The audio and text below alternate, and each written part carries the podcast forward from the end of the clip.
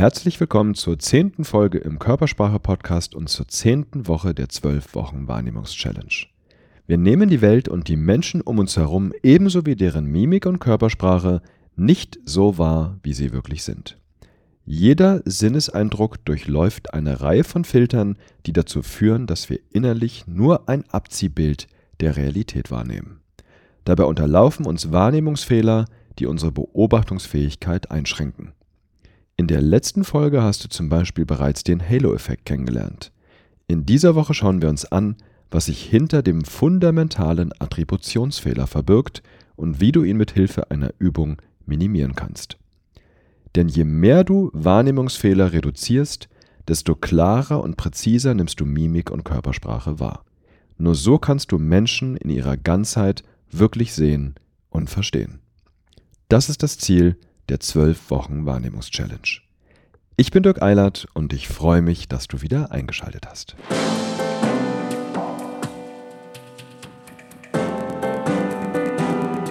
Sehen, was Menschen nicht sagen. Der Körpersprache-Podcast von und mit Dirk W. Eilert. Stell dir die folgende Situation vor. Es ist Freitagnachmittag, du sitzt im Bus und dir gegenüber sitzt ein Vater mit seiner achtjährigen Tochter, die gerade ein Eis isst.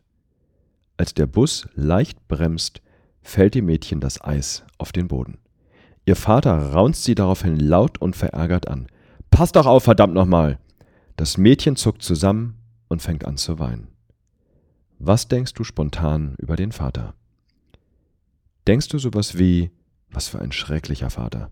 Oder eher, man, der muss ja ganz schön im Stress sein. Der fundamentale Attributionsfehler bezeichnet die Tendenz, das Verhalten anderer Menschen durch deren Persönlichkeit und unser eigenes Verhalten durch die Situation zu erklären. Die meisten würden also in der gerade geschilderten Situation aufgrund des Verhaltens des Vaters eine Persönlichkeitszuschreibung vornehmen, statt nach situativen Faktoren zu suchen, um dieses Verhalten zu begründen.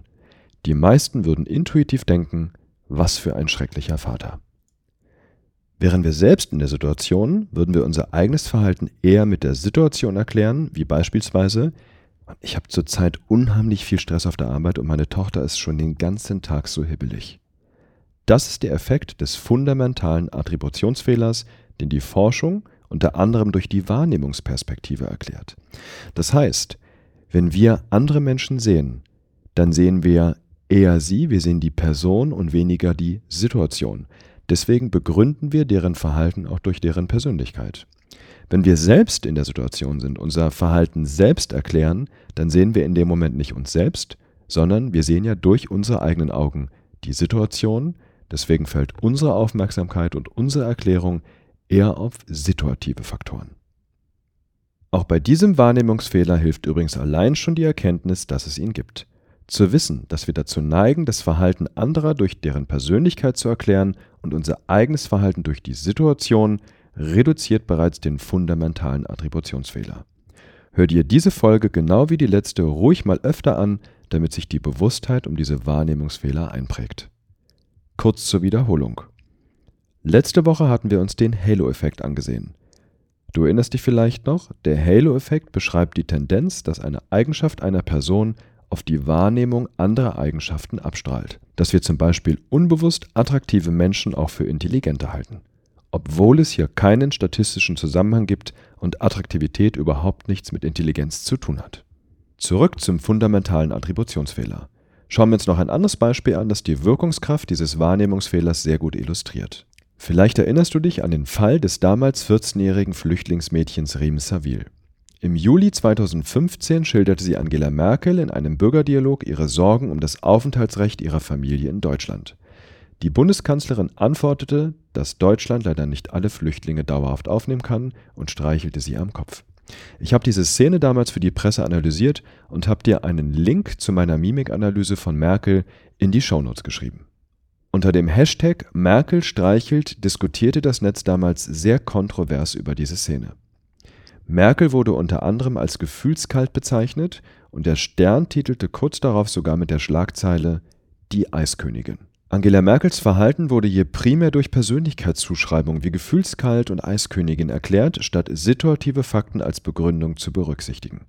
Es geht mir hier nicht darum, irgendetwas zu rechtfertigen, sondern lediglich darum, dass dir der fundamentale Attributionsfehler im Alltag auffällt.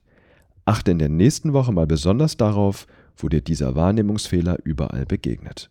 Fakt ist, vorschnell zu verallgemeinern und aus einer Einzelsituation Persönlichkeitseigenschaften abzuleiten, kann sehr gefährlich sein.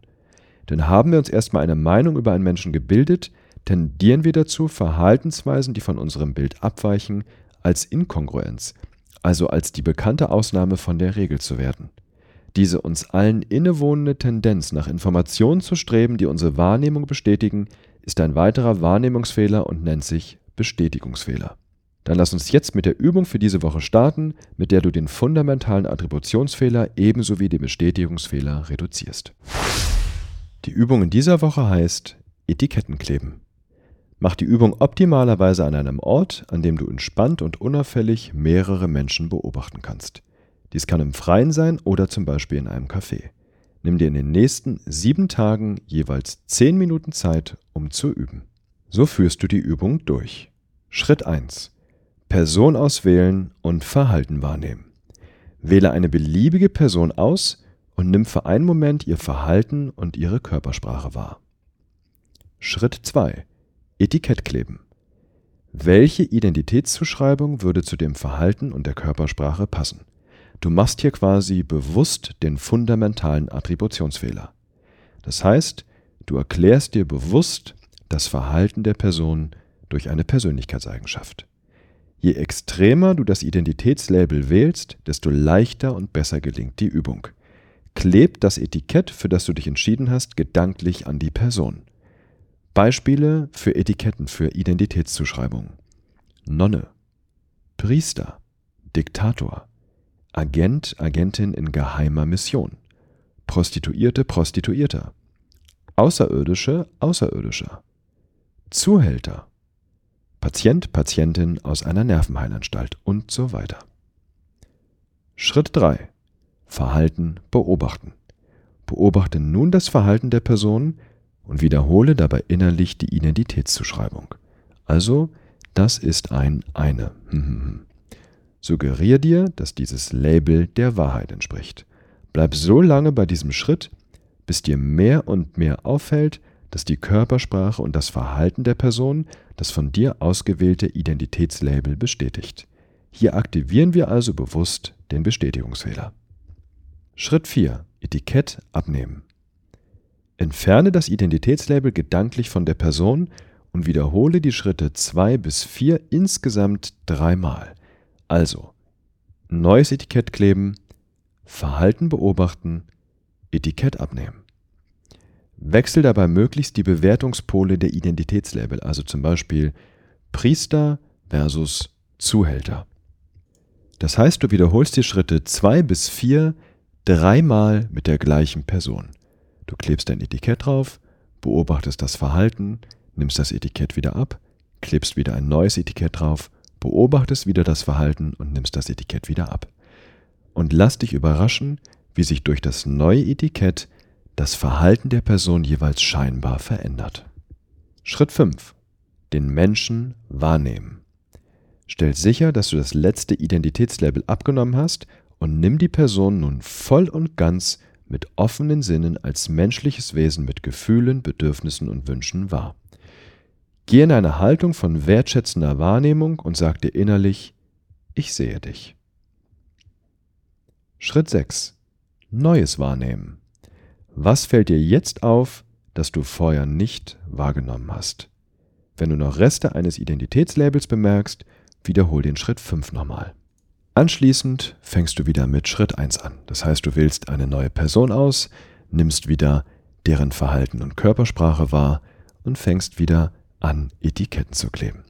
Und dann durchläufst du diese kompletten sechs Schritte mit einer weiteren Person. Mach das jeden Tag zehn Minuten lang, sodass du diesen Prozess täglich mit mehreren Personen übst. Du wirst schon nach ein paar Tagen Training merken, dass dir der fundamentale Attributionsfehler und der Bestätigungsfehler mehr und mehr bewusst auffallen und dass diese beiden Wahrnehmungsfehler Stück für Stück ihre Sogkraft und ihren Automatismus verlieren. Ich wünsche dir viel Spaß in der zehnten Woche der 12 Wochen Wahrnehmungs-Challenge und wenn dir der Körpersprache-Podcast gefällt, freue ich mich, wenn du ihn in den sozialen Netzen mit deinen Freunden teilst oder ihn kurz bei iTunes bewertest.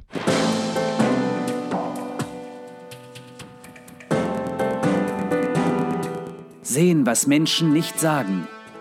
Der Körpersprache-Podcast von und mit Dirk W. Eilert.